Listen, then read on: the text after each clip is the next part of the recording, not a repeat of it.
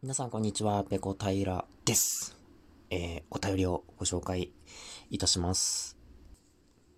こちらは KJ さんからいただきました。どうもありがとうございます。ペコさんこんにちは。303回、シャープ303の感想です。店員さんから話しかけられた時の対処法かと思ったら、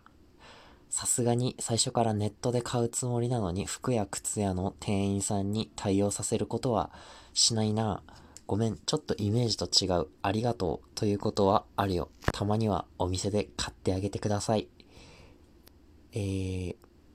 303回続きです。でも置いてあるのは基本サンプル。注文はネットでという店ができたら気兼ねなく試着ができて便利ですね。電化製品でヨドバシみたいな感じ。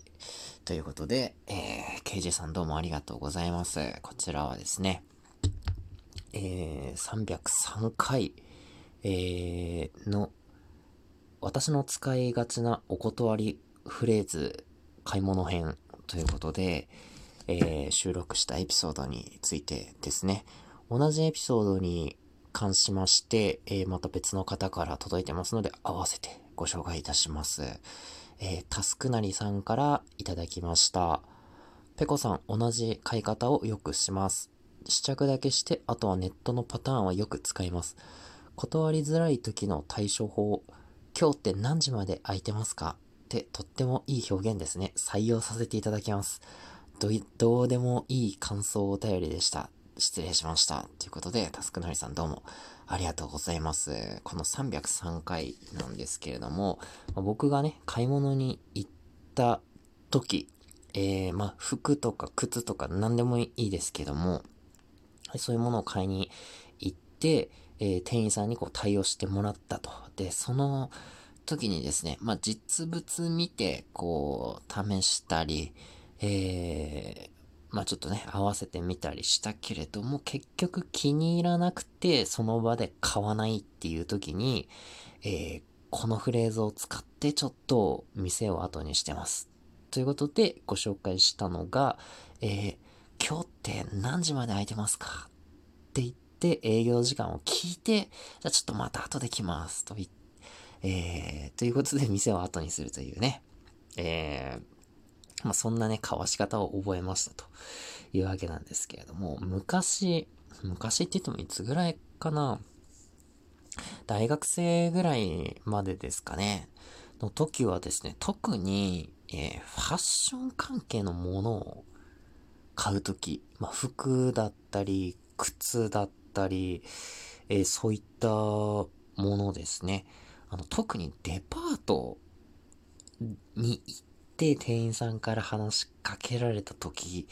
もうちょっとどうしていいかわかんなくて、あたふたあたふたして、ある、あ、ある、あ、あ、あ、あ、あ、あ、あ、るふって言って、えー、ちょっとなんかこう、テンパって店を後にするっていう、まあそういうことしかできなかったんですけども、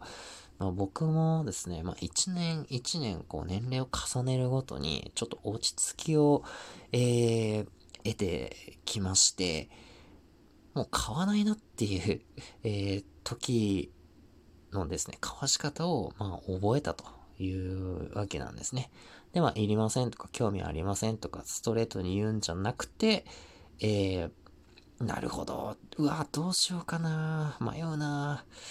うわ、今日ちょっと、他も見たいんで、このお店何時まで開いてますかと。えすいません。多分今不自然な繋がり方になったと思うんですけど。一旦、あの、中断して、また再開しました。ちょっとどこまで喋ったか忘れてしまいました。えっ、ー、と、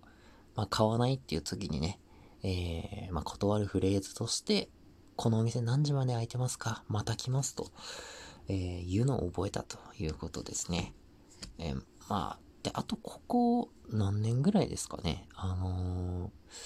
まあ、海外生活とかを経験して、まあ、さらに自分が強くなったなと思うのは、もう堂々と、あのー、店員さんに話しかけられた時、えー、あ、よかったらサイズお出ししますんで、試してみてください、なんて言われた時に、あ、ありがとうございます。ちょっと見させてもらっていいですか？って、もうちょっと見させてもらっていいですか？と。えー、こう、きっぱり、ね、言うこともできるようになりました。うん。で、多分そう言った方が店員さんも、この人話しかけていいのかなどうなのかなって、えー、まあ多分僕を見て思っているはずなので、あ、この人はちょっと見たいのねと。あの、あんまり話しかけてほしくないのねというのが、そんなにね、あのー、強い感じで、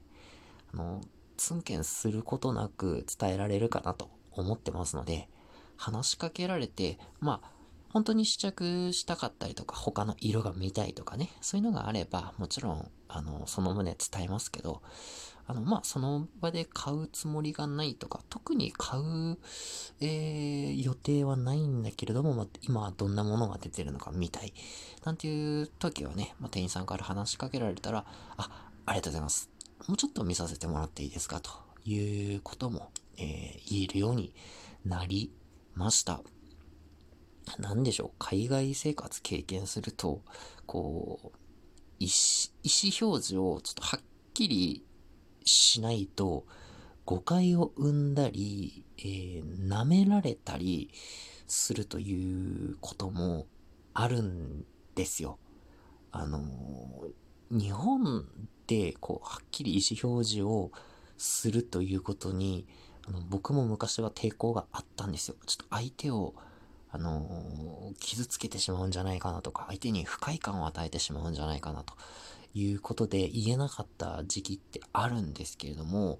海外だとですね、意思表示をはっきりしないと、場合によっては、えー、逆に何なのこの人っていうふうに思われたり、えー、信用されなかったり、えー、あとビジネスの場合だとこう足元を見られたり、舐められたり、えー、まあ、嘘をつかれたりとかっていうこともありますので、もちろんケースバイケースで、えー、対応を変える必要はあるんですけれども、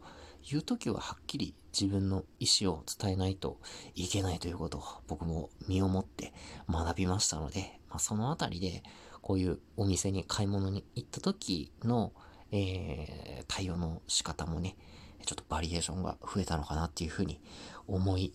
ます。えー、今はですね、この、